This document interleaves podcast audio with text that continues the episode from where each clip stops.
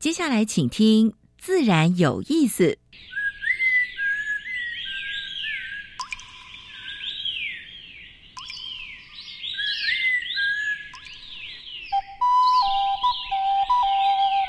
大自然是最能启发人心、最迷人的教室。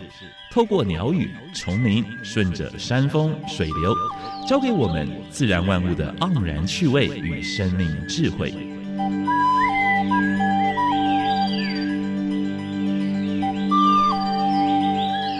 走过来，走过来，仔细听，仔细听，自然有意思。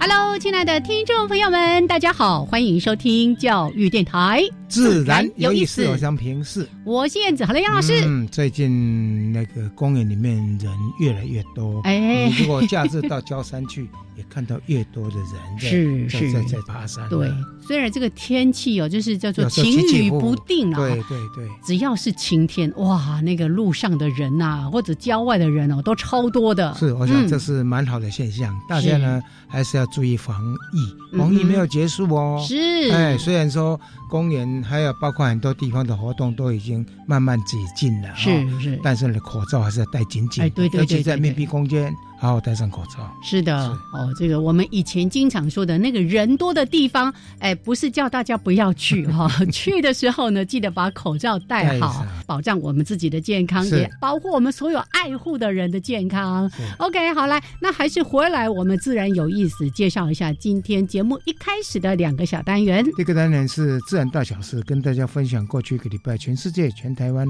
发生过比较重要的生态、农业还有环保的事情。是。那第二单元燕子要跟大家谈原生植物。那另外呢，在主题时间，我们特别为大家邀请到这个是老师很熟，我没那么熟，但是呢，上次访问他的时候，我就超喜欢这个老师的黄文博老师。哎，王博老师他本身以前是。台大化学系的，后来转转念昆虫，哎哎，现在变昆虫学家了。但是他的整个求学过程，还有呢，他的怎么做事情的态度呢？大家好好听他跟我们细说。是，就我们。如果遇到有趣的人，除了谈他的专业之外，我们也会谈谈他自己的一些学习、哈学思历程等等的。今天的黄文博老师就跟大家来分享这个部分，大家等一下期待一下喽。OK，好，那先加入第一个小单元：自然大小事。风声、雨声、鸟鸣声，声声入耳。大事小事，自然是事事关心。自然大小事。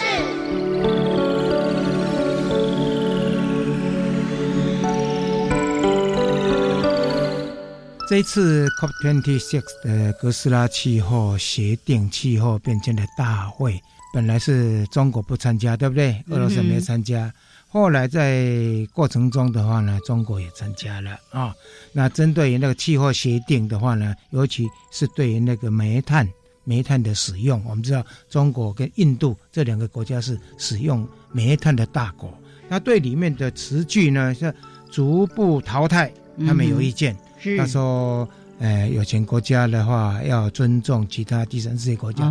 其实中国也不是什么第三世界国家了，嗯，但是它的逐步淘汰要改成逐步减量啊。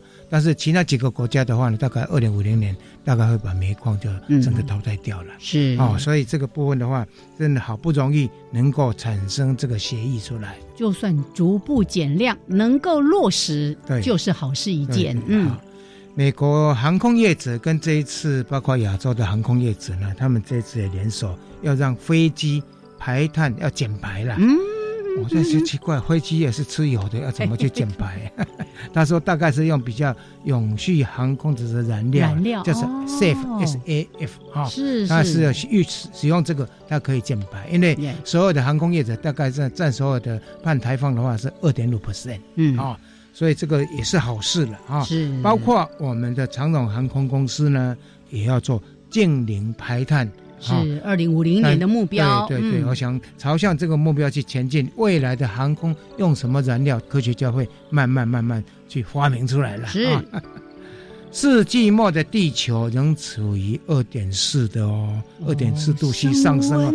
即使到现在，即使到现在，我们都呃要达到说二零五零年碳排呃要净零的部分，对不对？但是呢，到这个世纪的年底，还是会上升二点四。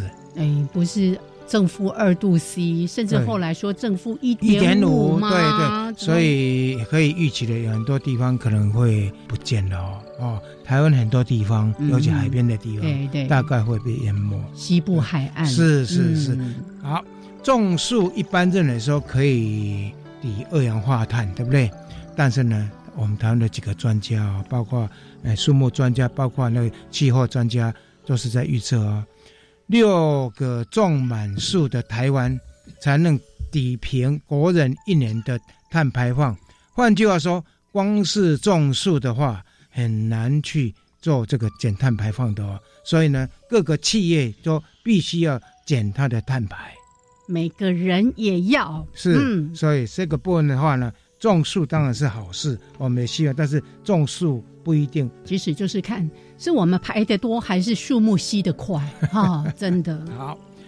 漂流木不要乱捡哦。嗯，它有一个公告时间，公告时间之后，他说可以开放剪，你再去捡。不然的话，在还没有公告时，你去偷偷的捡，如果被取缔的，最高判刑可以判到七年哦。嗯，还有罚金两千万哦。哎，这样的新闻发生过很多次了，是已经好多次了，所以我们想还是要再宣导一下。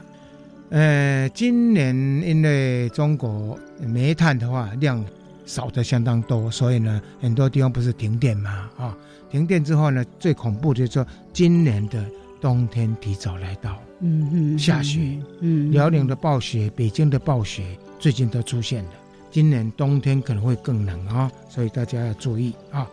这是今天的自然大小事，等一下请。燕子 跟那个我们的组长啊，昆镇组长跟大家谈台湾的原生植物。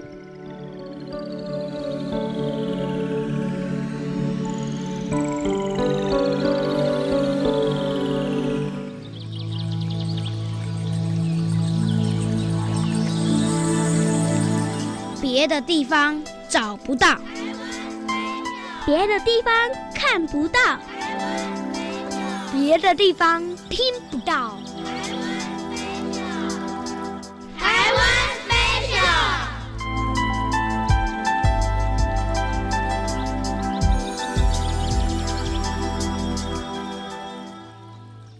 朋友们加入台湾 special 这个小单元，我是燕子，为大家邀请。台北市溪流环境绿化基金会技术组的组长陈坤灿组长，Hello，坤灿，燕子好，各位听众朋友，大家好。是来，我们今年度呢，跟大家来分享台湾原生植物这个系列。哇，今天呢，要讲一个我第一次听到它的名字的时候，我想说。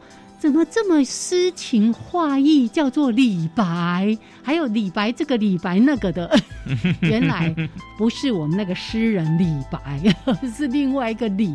先请坤灿为大家来揭开今天要介绍的植物。好，今天要介绍的是李白松木，不是李白葱木吗？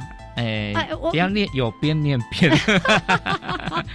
哎，这个字怎么写哈？就匆匆来匆匆去的冲加木字边，是，所以念冲好像是理所当然，理所当然，好像是哈。哎呀，哎，查一下，它有两个读音哈。念冲的话是当做工具的材料的那个意思哈。是，那念耸才是植物名。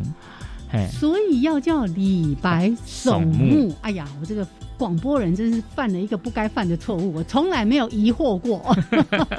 不过大家好像听解说还是听什么，就听习惯了。对，而且如果不是你说。我怎么样都不会想到那个字念“悚”，就是很惊悚的那个“悚”的发音。那就像一个植物啊，破树，一般人都念朴素朴素啊，听习惯了。是，然后突然听有人念破树，还想说什么东西破破树，好难听。所以嘉义不是铺子，是嘉义呢是破子，对不对？没错，哎。哎，所以有时候还是要念对哈。是。哎，李白有几个植物名字有李白啊，李白巴豆哈，李白什么什么什么的，那个意思就是叶背哈，叶背是。颜色比较是灰绿色，或是白绿色，甚至有点白色，所以是李白，大概就可以马上去翻叶子来看。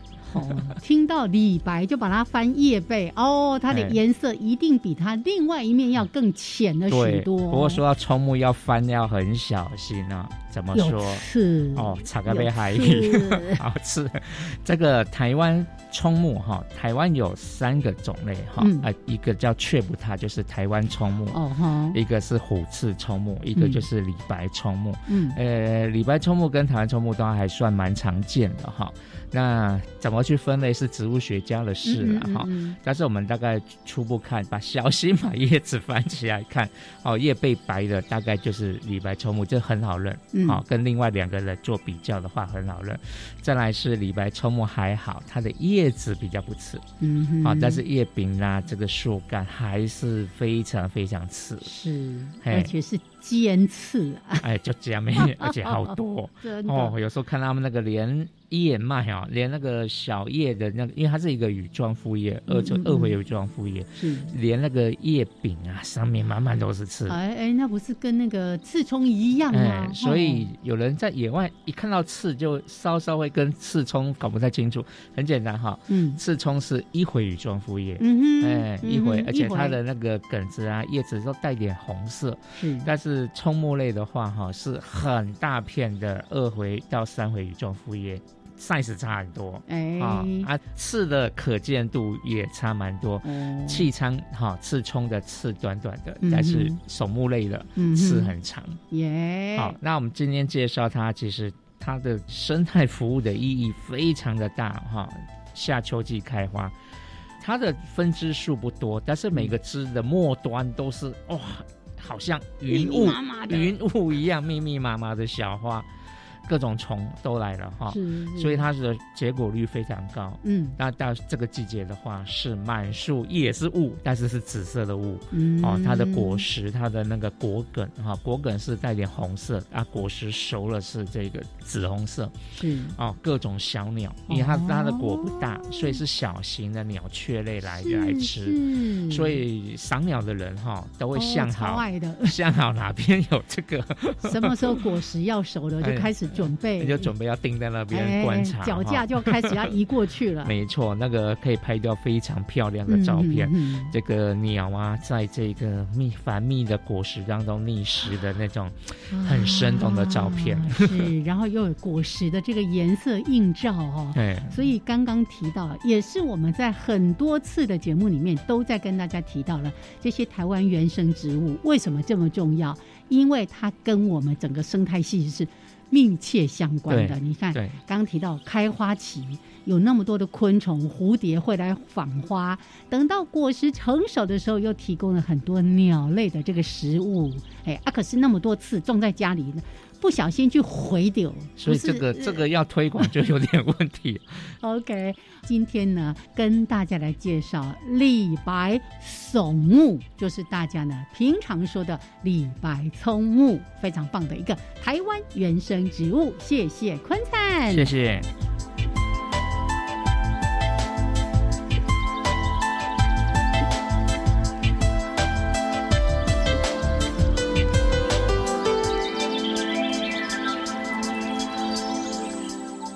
朋友们继续加入教育电台，自然有意思。我是平视，我燕子。嗯，今天我们要访问一个非常有趣的人。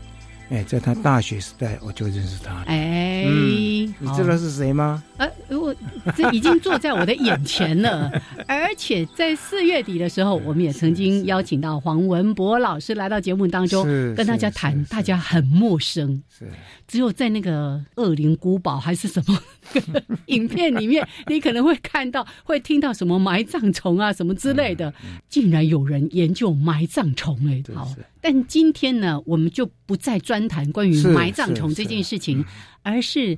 黄老师他本身的求学历程非常非常的特别，是。认识他大概是他在大三的时候吧，那时候李奇峰啦，还有那郑明伦啦，是。就把他带到研究室来。他说：“这个人是理学院 的哦，读化工的读化工的，我觉得蛮奇怪，理学院怎么跑到门教室来？是，而且跟大家混的还很好。因为读化工的去参加什么自然保育社，对不对？哈，是是。好，来，我们还是要正式的介绍一下，今天呢，为大家邀请到的是国立台南大学生态暨环境资源学系的副教授，他本身呢有一个。”昆虫生态暨行为实验室的黄文博黄老师，来跟大家打打招呼。大家好，好，感觉已经很熟悉的，因为我们已经一起 对呀埋葬过 一些什么记忆啊什么的。是，那真的是一段美好的记忆。要话说从头，从这个读化工，而且化工还本来不是你的首选，然后一路一路去寻找自己。真正有兴趣的这个领域，哎，这个探索的历程非常有趣。哎，你能说明一下？你起先好像也不是对化工那么有兴趣嘛？这样台大化工系的老师会伤心。不会了，还好了。哦，那时候把物理当做第一志愿了。对我那时候物理第一志愿，那但是联考就差零点三五分，真的就差零点三五分就没有上。是是。然后我第一学期物理哦还拿九十六分，哦，但是第二学期有时候就是啊，老师都不上课。跟老师赌气，然后所以我就断掉了去转物理的那条路了。哦，是是，他本来是想转系的，后来没转没转成。嗯，但是呢，我想生物物理这一块还是很很值得去发展啦，对不对？对对对。哦，对，所以我现在上课有时候都会。拿那个仿生学来讲，是啊，比如说生物物理学啊，像最近就买了一个锅子，啊，那个锅子就是上面就是有气膜涂，没有涂层，有气膜的不粘锅，那我就想，哦，哎，这是仿生学的，那，比如说像我们看到那个昆虫，有那个弹尾虫，它的表皮就是属于那种。气模型可以是是是，那我就想说，哦，这锅子不错，未来的研究不是只有只有做行为，这要做结构，做做材料，你未来可以走这条路哦，可以发展商品做技转，对这个这个这个有有有商机的哦。我们不是要话说从头一直在谈未来，好。好。来，然后呢？其实我那时候其实主要想的是走物理哈，因为都是纯理论的嘛，那。其实主要是想着一个人生的哲学啦啊，那我比较想就是说啊，我们知道哲学的问题就是啊，我从哪里来，我是谁，我往哪里去嘛？从自己的组成，那我们的第一件事情就要知道，哎，物理是什么嘛？嗯，那我才能够知道说我为什么会有这样的现象出现在这个地方。是啊，所以我在高中的时候，其实有跑到人家那个禅宗的讲堂。然后跟那个文化大学的佛学博士就在那边聊天啊，聊哎和尚念经为什么要敲木鱼打那个钵？是，然后谈到什么是顿悟，谈到什么是是什么，所以其实我一直想走哲学这一条路。嗯嗯。那后来进了化工系嘛，那就上化学课第一天，那个化学老师就说：“你知不知道你们化工系平均寿命只有四十岁？” 哦，吓到了。然后所以那种。化工的污染啊，什么之类的，其实有深刻的体会。当然，后来化工走出一条很好的路啊，材料啦，然后或者是那个环境污染的防治啊，等等之类。我觉得化工后来走出自己更好的路出来，转个弯了，对不对？嗯。那，但是因为我自己本身比较想的是哲学的东西，所以后来就想想，那就要不要走生命科学吧？嗯，我那时候就通识科去修了本地植物认识啦，然后细胞学啦。啊，微生物学啦，那各式各样的那种动植物系的学科。啊，那时候怎么会对昆虫有兴趣呢？呃，那就是因为参加社团，在大保育社嘛。哎，不是，那时候是先参加花艺社。花艺，女女生比较多。对对，就去种花，去去干嘛？那就我会跟那个那时候还是昆虫组嘛，直立系昆虫组，是是是是。然后我就跟昆虫组的同学就去抓虫，所以那时候就常跟李奇峰啦，然后他们到处去抓虫，所以就想说，哎，生命科学也是一条路。啊。对对对，然后后来就先到杨老师这边参加 seminar，了解啊，生命大概是。什么样子的组成？然后我虽然是第一次接触，但是大概就知道说，哦，原来人家在做研究，对，嗯，然后需要注意到哪些东西。所以我后来去侯平军老师那边当助理，然后或者什么东西，其实事实上就一下就很上大生物系嘛，啊，是是是是。所以这样听起来，黄老师也并不是转到这个昆虫学系，而是透过跟着老师或者是社团的伙伴们一起来学习。对对对，哦，对。所以已经找到自己的兴趣了哈。所以，我大学时代也有跑到那个那时候，后来又参加那个自然保育社嘛，然后就刚好那个周林香老师，对，然后他也是回国也没有多久，也回来没多久，他是做那个更小的荣果小蜂 哦。所以那时候看到他他在隔壁嘛，然后就看到说，哎，他有找志工，然后就。毛遂自荐，哎，这叫经验嘛？那就就我就跑过去了，那就跟着他的一个助理，是平科大兽医系毕业的，是，哦，然后就跟他去向天池啊，然后去捞丰年虾啦，然后然后也拍了龙国小峰，所以阳明山有一本那个小峰的那个图鉴，里面有张照片就是我拍的，刚好是那个龙国小峰产卵管插到那个是是呀。龙国小峰的研究是非常有趣的，是是，所以也到周连香老师的这个实验室里面去帮忙。是，那就因为这样子，就开始立定志向，要往昆虫这个路径去走了吗？呃，应该说还没有说选定是昆虫，主要是我想说走就是生物，特别是动物啊，往行为的方向去了解行为的根源是什么嘛。嗯，那所以。我后来就想说啊，那我一定要到德国去。那当然穷嘛，那没有太多的那个经费可以到那个英美的国家，因为那边学费比较高。那德国那时候学费很便宜啊，一个学期哈，那个台币差不多才五千块台币。那就是因为这样，所以想说啊，那穷有穷的办法，那可以再到那边去，那会比较。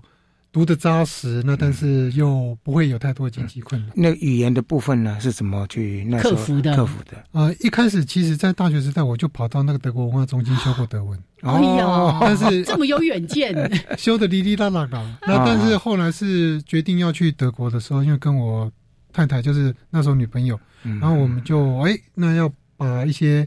德文的课程先修到一定的时数，申请上会比较容易。嗯，所以那时候有一些规定，就是说要多少时数。那所以他就去他们的呃外文系修德文。大那边对，然后我也去找家教，然后同时补足了那些时数，那申请就比较方便。哦，所以其实是有计划的。在做这件事情，这两个当时是算小夫妻，真的不简单的 哈。立志要到德国去，然后呢，哎，从语言先把自己弄好之后，是啊，申请很顺利吗？呃，我们其实是一次申请十几所，哦，然后之后再挑，嗯，呃。他有的，我有的，然后之后再选选择去哪边。后来，后来就是 一定要在同个学校啊，不然的话那个很很那个很很麻烦呢。因为我们是决定结了婚出去，所以他大学一毕业就结婚。哇！我们已经赢婚了，已经赢婚了。哦这这很精彩的一段。神仙眷侣，对对对，人生蛮精彩的一段了哈。OK，这么年轻就下定决心，然后能够去看球，对对对，去到陌生的国度去去努力啊。好，来，我们待会儿呢，再请黄文博老师来分享。那到了德国之后的一些求学的历程，那回来之后他也有很多的一些发展哈。我们待会儿再请黄老师跟大家来分享。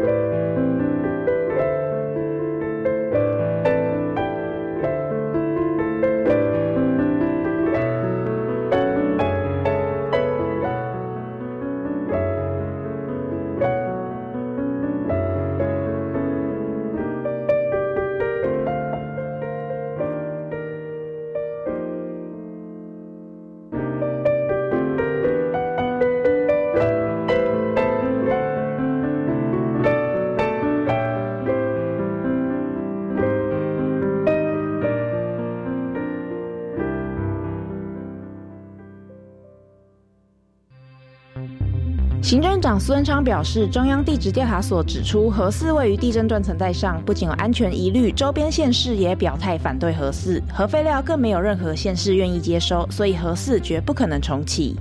另外，台美贸易额高达两兆四千亿，美牛美猪开放都依照相同国际安全标准，不仅让台美贸易更紧密，更有助台湾加入国际贸易体系。台湾已经超过十四天本土零确诊，正院呼吁仍需做好防疫。以上内容由行政提供。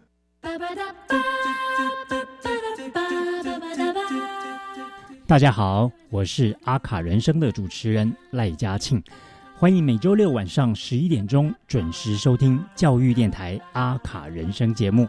我将在节目里为大家介绍最美的阿卡贝拉纯人声无伴奏合唱，以及好听的 vocal jazz 音乐哦。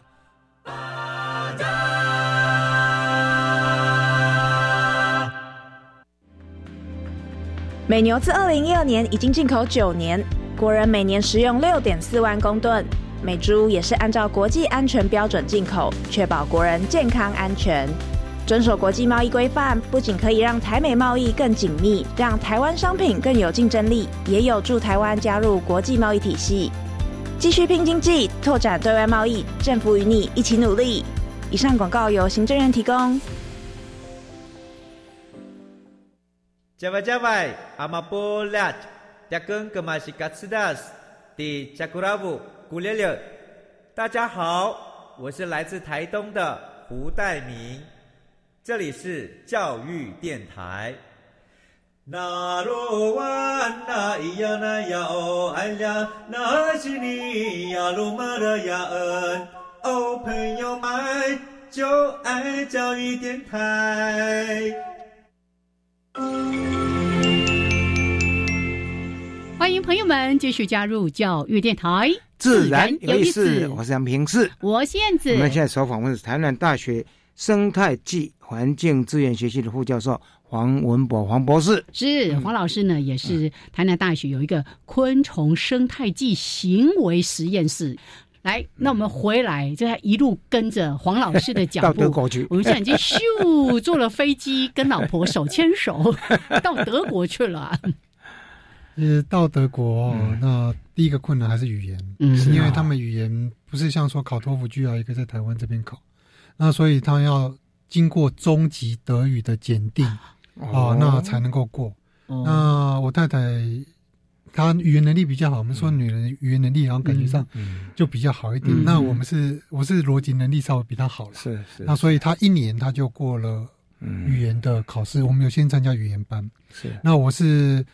第二年才过，读了两年的语言啊，读了两年的语言，但是那个过程中还是可以修学分、修其他。没有不行啊，不行不行，就先读语言学校之类的。嗯，他就是说认为你语言没有过，你就不能跟老师们沟沟通，也不能修课。对了啊，对对。然后后来两年的语言修过了之后，呢，我就开始修课嘛。第一学期我只能修一门课，为什么呢？因为那门课太重了，那门课我们叫做大实习。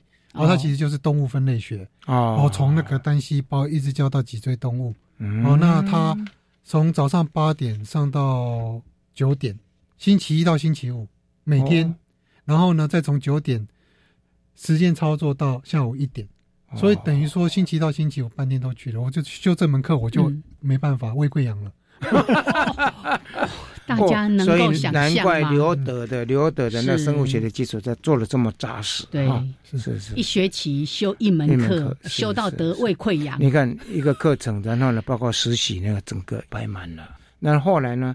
因为我选的是生研所嘛，就是生态演化的研究所，然后后来也选了副修是那个 limnology，我们说湖藻生态学，湖藻，然后还有另外一个神经生理。那但是我后来觉得行为这部分我比较有兴趣，所以后来在跟老师的过程中就选择了哦，那跟 Miller 老师，他其实在埋葬虫里面也是蛮有名，研究非常有名的，蛮有名。然后在行为生态上面也是非常的扎实。是是。那我就毛遂自荐嘛，说啊，我有当过助理的东西，我也知道怎么样去操作设计实验，然后怎么样去讲东西。那他觉得说，虽然语言能力上有点问题，但是在呃实验设计跟执行操作上面没什么问题，所以后来我就跟他做硕士论文，还有博士论文这样。是是是是，啊，选定的那个虫子在德国没有吧？有，德国那边其实有好多种哦，它有那个。D e f o d i a n s Vesploides、Vespilo 那等等各式各样的物种，那啊 Vesploides 叫做风行埋葬虫了。嗯嗯。哦，那我我就是以这个为主题做它的一些行为的调节，比如说，嗯嗯，其实像跟我们少子化的问题有关系。嗯嗯。啊，比如说，我现在有多少资源？对。那我要养几个小孩？嗯。是。那我。如何根据我有多少资源来判断我现在有几个小孩，我养得起几个小孩？是那我如何来做调节？呀，那因为埋葬虫他们是比较，呃，算是行为上面比较原始了，那所以在做调节上面其实比较残忍。我们说这样残忍，很本能这样。对对对，所以会软生多一点，但是卵也会跟它的那个呃食食物资源有关嘛。那再来的话就是。它的那个幼虫。如果来太多，它会杀掉一部分，会杀掉一部分，杀婴行为。是。杀婴行为，所以调节这样子。对对对，那所以像这部分后来我就就之前讲到的，会跟社工合作，我们的儿虐。是是，对，比如说儿虐的根源，其实事实上就跟这部分的行为有关。哦，所以我们就会原始的哈，是是是，判断什么是高风险群。是。呃，像什么样的家庭它会高风险？就是资源不足。啊，其实家福之前有提到过，薪水降低了，对，儿虐风险就增加了。真的很难想象，从埋葬虫的这个生殖调节，可以应用在人类的社会行为当中。是啊，对。那老师，你刚才提到说，这是在硕士的时候所做的论文，到博士之后，研究的主题就回到台湾的一些物种的研究了。因为也是教授，他本身就是说，也没有特别的一些计划可以去供养那个博士生。那那我自己也有跟他讲过，说其实我那时候。做完的硕博士，我是想要回台湾的。他其实他有问我，他还问我说：“哎，我博士念完是会继续待德国，还是回来台湾？”啊，因为我当初就参加自然保育社嘛，其实就想回来台湾，在自然保育这边。贡献一些力量了，有理想有抱负的青年，还好了。所以我我就说，那我博士干脆题目就做台湾，因为我对德国也不熟。是，那所以我就跑回来。哎，那硕士拿到了之后，成绩也不错。嗯，那个一点三是他们一是满分嘛。嗯，那他们是一二三四四是不及格这样方式来评分。一点三，一点三啊，一是算满分，一是满分。哎哎呀，好学生，好学生。然后我后来就跑回来就。要先想说啊，我也得先活下去。嗯 那先活下去，就当然就就跑去哎找看看哪边有助理，我就跑去找侯平军老师问。那侯老师就把我介绍到啊林氏所金文彪老师那边去。是。那金文彪老师他那时候也没有多的那个位置，然后他就说哎，赵龙台找赵龙台老师，学昆虫的嘛。是是是，对，因为赵龙台老师也是昆虫的，那刚好比较接近。是。那所以我就这样子自己拟计划。要做南北台湾，嗯，侵蚀性甲虫它们群聚的差异。啊，然后，就是北台湾福山哦，哈本自然保留区是，然后还有就是南台湾南仁山是。啊的那个生态保护区是，那我就一个月跑两个地方，呃，就是一个月花十天在福山，福山十天在南仁山，南仁山。哦，不错。呃，我其实事实上是有计划，就是说在台湾把所有的资料都收集都收集好了，然后就对对，然后再带到德国去。比如说像要分虫啦，是是，然后鉴定虫子啦，然后当然也透过李奇峰博士，然后把虫子寄给世界各地的学者，对专家，然后来帮忙鉴定，对，然后分到形态种，然后之后再做群聚的分析。是，我补充一下，李奇峰就是台湾蛮有名的一个甲虫专家。哦，金花虫记得吗？我们请他来上过节目哦。好，不过刚刚黄老师提到说他在台湾南北这两个地方，哇，那个研究环境都太美好了，你有点羡慕。对啊，福山、南人山那个多么原始自然。不过那是从我们那个想象中的这个角度，就像我们之前在谈到森林护管员，我们说哦，森林护管员一天到晚在山林里面跑多好，风险其实冒着生命的危险哦。那老师在这种南北的山区做研究的时候，有没有什么比较特别？像我们刚刚说的那种不为外人所知的这种在研究的辛苦？有啦，其实像第一个就是路程很远，然后像我就要把机车托运到高雄。再从高雄骑机车，不不不，对，平均时速九十公里的方式飙到南南山，请开慢一点，请开慢一点。然后，然后那时候我我老婆也怀孕了，所以其实等于说放着一个孕期在 在台北，那但是我两地奔波。哦，他那时候已经拿也是拿完硕士，对，拿完硕士回来是是是是。那其实，在山上有时候会遇到台风了，然后遇到台风，像比如说在哈本溪，突然之间溪水暴涨，然后你要一个人这样渡溪。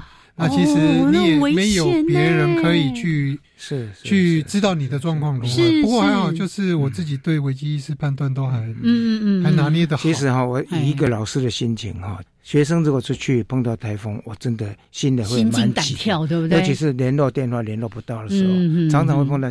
尤其夏天出去的时候呢，那是有风险。那其实，在其实主要是台风哈，那个危险比较大。像有时候我要骑机车骑在山路上面，也是很泥泞。那有时候用走的、跑的，那其实有时候下山，有时候你都一直看地上啊，没看到前面横的那个枝干，撞到就撞到树，就差点昏过去。像我现在头顶这边还有个包，那骨头已经凸出来了。哎呦哎呦哎呦，就就真的消不下去了。所以我我后来带学生的也是这样子，就是说像我学生有跑去。那个横村叙事所做直角叠枪，然后做那个粪金龟的研究嘛。是是。那刚好遇到那个莫拉克台风，嗯嗯，八八八，是是是。那那个桥断了，他我说你们到哪里了？哦，那个还没有过去，我就说不要过去了。然后一决定要他们回来，回来，我发现哎，桥已经断了，所以算是运气还蛮好。所以有时候做研究，宁可就是说命先顾好，安全最重要。所以像当时。就算是台风天，计划都要照走。不是，他是因为上去之后台风遇到遇到台风，哎呀，对啊，因为以前没有手机，可以随时知道台风要来了，对不对？哈，对于天候的掌握度没有那么高。嗯，啊，还有就是有时候研究人员会有一个心情，就是说我既然设定了每个月要收资料，是那中间断掉了，会有一种不完美罪恶感。对对对对。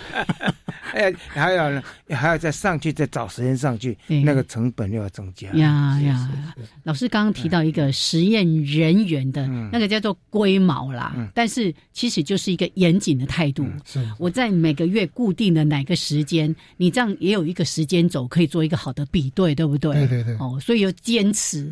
你看这些研究都是我们。一般人所没有办法体会的。对，我想来分享一下，像我们在做水虫监测的时候也一样，碰到台风，台风过之后呢，大概水位会上涨嘛，你去采都没有用，因为大概被冲走了，大概要隔一个礼拜呀，哎，然后水位比较稳定了再去采，那个数据才会比较比较精确一点点。很多事情一定要一再一再的呼吁，安全第一哦。那这是刚才老师在跟我们分享他做实验的过程当中，哎，还真的是冒着一些这种野外调查的这种风险哈。好，那我们这个段落先聊到这边，稍微休息一下哦。一小段音乐之后回来，再继续的请黄文博老师来跟大家分享。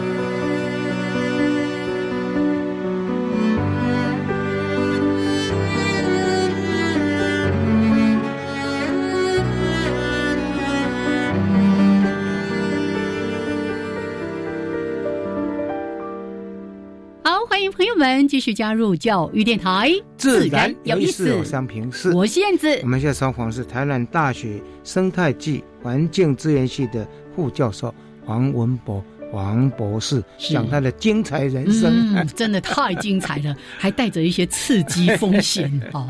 好，来，我们回来要带着一些香味，食物的香味，因为呢，刚刚在音乐当中，哎，怎么会从研究聊到？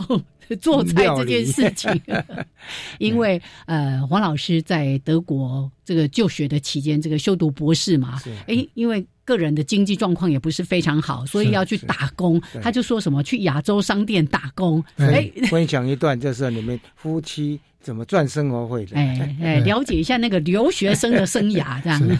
因为我读的那个学校叫 Freiburg。嗯，阿，弗莱伯是最有名的生态城市。他当初在光合作用时代也拿过诺贝尔奖。嗯，那在那边，其实事实上，像现在我们在讲说光电，光电，其实光电是从那个城市开始的。嗯，所以它是最全世界最模范的城市。他们所有光电板都是在人的房屋上面，是没有说在野外，没有一块板子在野外。人性，人性。你看，我听到这个，我起鸡皮疙瘩。所以，其实像后来生态保育这些东西，其实看了啊，当初在德国人家可以这样做，为什么这样做？好了，回过来。是是，老师，这个我们改天可以好好来聊一聊。我我真的对这个事情非常有意见。是是是，我也是。然后，因为要打工，所以我们就去找那。后来是透过一些朋友介绍说，哎，有一家亚洲商店，他老板娘是台湾人，嗯，啊，那是台湾人，他当初就是德国护士荒的时候，然后就到护士，算是移民到德国去，然后后来跟一个印尼的华人，然后结婚在那边生小孩，那他们开一家亚洲商店，那家那家亚洲商店就是进口所有的。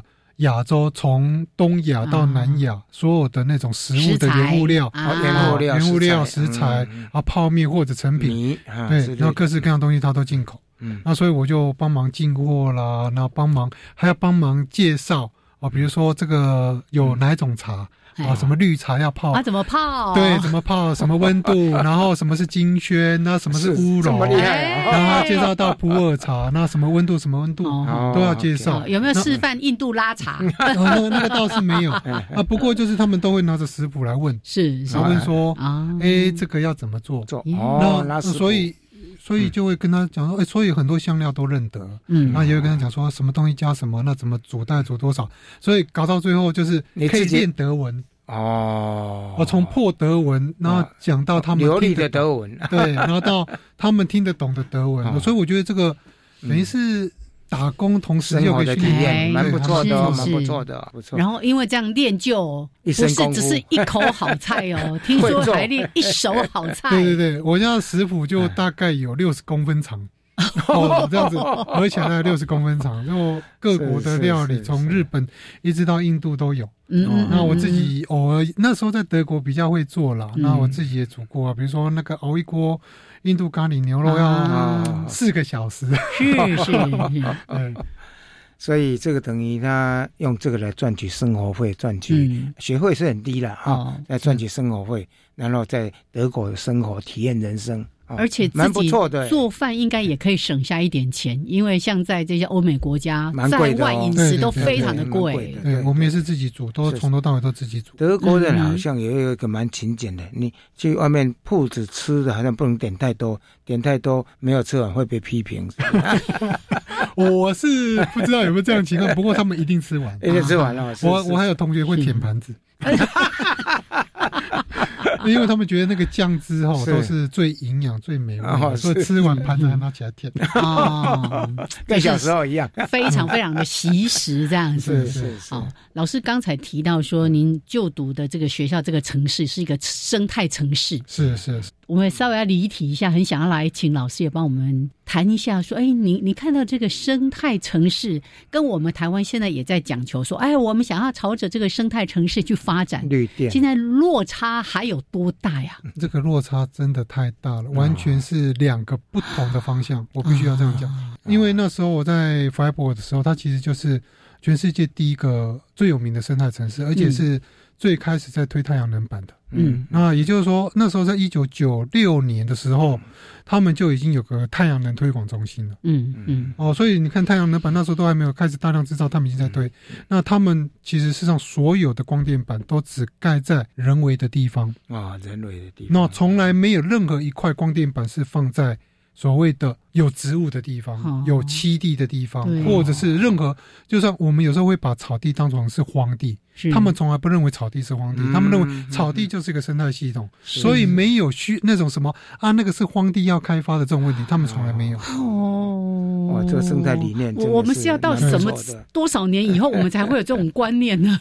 对，所以我我自己个人也是看到，就台湾把所有光电板你种在湿地，种在山头，还把树都砍掉了，这个完完全全是背道而驰，完全都不是绿电的那种概念。没错，什么盐田呐，什么。农地啊，真的是号称全世界哎，台湾最大的什么什么光电厂在都是在湿地上面，在盐田，对不对？除了这个光电板都设置在他们各自的屋顶跟人为的这个土地上之外，还有哪一些这种生态城市的这种特点，是你也可以分享给大家，让我们对真正的生态城市再多一些的憧憬，大家的脚步可以跟上。所用的材料是不是这种循环经济的？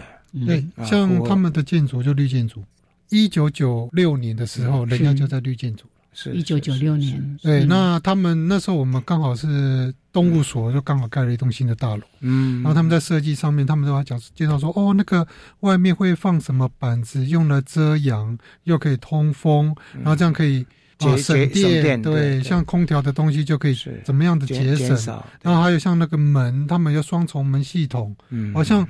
一般我们的门都只有一道门，那他们其实已经早就双道门的方式来避免那种过度的那个温度的那种散散失，对对对，还有一些昆虫的呃异物的进入了啊，对对对。然后还有一个我觉得很很重要，就是他们对于绿地的维护，嗯，是一个很有标准的，比如说落叶，嗯，他们不会把落叶认为要扫掉。嗯，因为像现在就是台湾的所有的公园，各式各样的环境都会觉得是落叶掉下来，我就要扫得很干净，扫到最后草也没了，落叶没有了，然后上面的土壤都变得开始干掉，是哦，然后就是沙漠化，然后甚至粉尘吹掉，所以土壤遗失的比例非常高。那这样的话，它营养也没办法循环。可是人家在那边不是你落叶就是落叶在那边，你应该要营养循环的。那但是我们就会有个概念。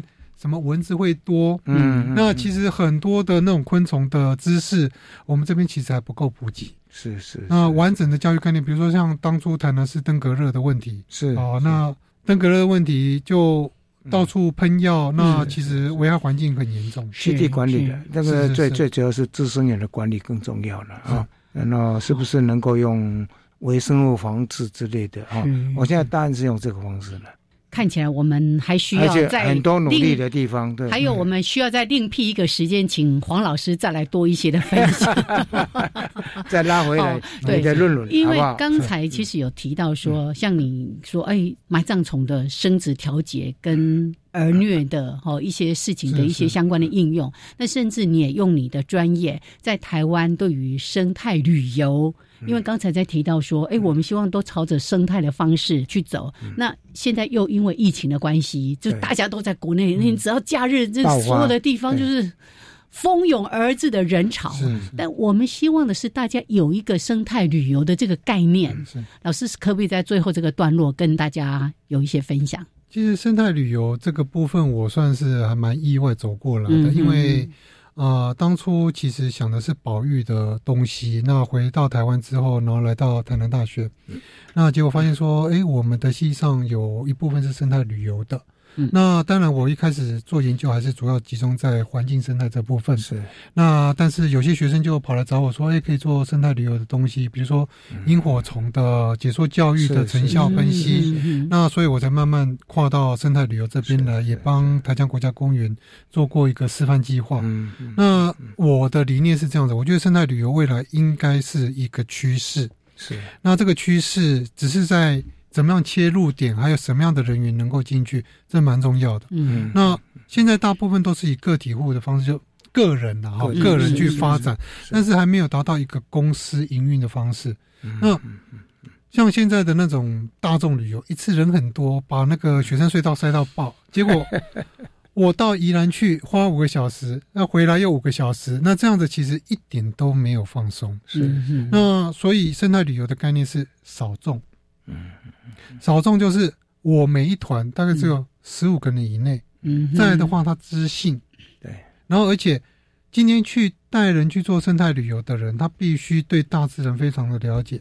哦，要足够的知识，所以才能够把保育的概念传递给每个人。所以，其实生态旅游它的另外一个意义就是保育的推广。嗯是。那所以在各个国家公园，他们其实也慢慢有这样子的概念，也觉得应该往这方向去做。是。那但是要跟社区结合的话，其实社区人员对这部分还是不太够，那个训练还不够。对对对对。那个部分，尤其是环境伦理那一块啊，是大概呃必须要去加强。所以，像我，我会觉得说，学术界应该要多往应用的方向去走。然后，特别像在生态旅游这边，如何去培育专业的解说员出来，是然后让他们知道说怎么跟大自然共处。哦，比如说像台江那边有暗产，那我们就必须要拉出一个能够让社区的经济靠这个暗产，可以靠生态旅游来扶持起来。那这样他们就会。保护自己的生态环境，保护自己的物种，所以这个很好的理念哦。所以过去大家认为说，哇，只有濒危种、珍贵稀有才是，不是一般平常的、很普通的种类，就在你社区里面常常出现的，那个就是你地方壮生的一个元素，是对不对？你以那个为中心，然后慢慢慢慢带啊。像我上礼拜去。嘉义嘉义林管处，它有一个台湾野产的，跟社区做结合啊，所以像这个我是觉得说都蛮不错的，而且训练社区的人员，那对这个物种很熟悉啊，它的热点在什么地方，就有时候可以接近，有时候要避开，对不对？所以像这个部分的话呢，可能我们还有一段路必须要走，啊，你是年轻学子，好好去推吧。老师刚才有提到一段很重要，他说。呃，这个研究的学者要在整个社会的应用面上面也多一些的着力啊。那后续我们也期待有机会再请老师来跟大家多一些的分享。教授的社会责任是，不只是大学企业那大学的社会责任啊。那每一位学术研究者也都肩负着社会的一些使命啊。那我看到老师他在提到说，还可以用生态学来谈这个我们人类社会的这个性平的观念。我说，哎，嗯，好，这个。今天因为时间不够了哈，我们就把这个话题先打住，后续有机会我们再请老师跟大家多一些的分享。今天谢谢国立台南大学的黄文博老师，谢谢黄老师，谢谢，谢谢哦，谢谢大家，再见喽，拜拜，拜拜。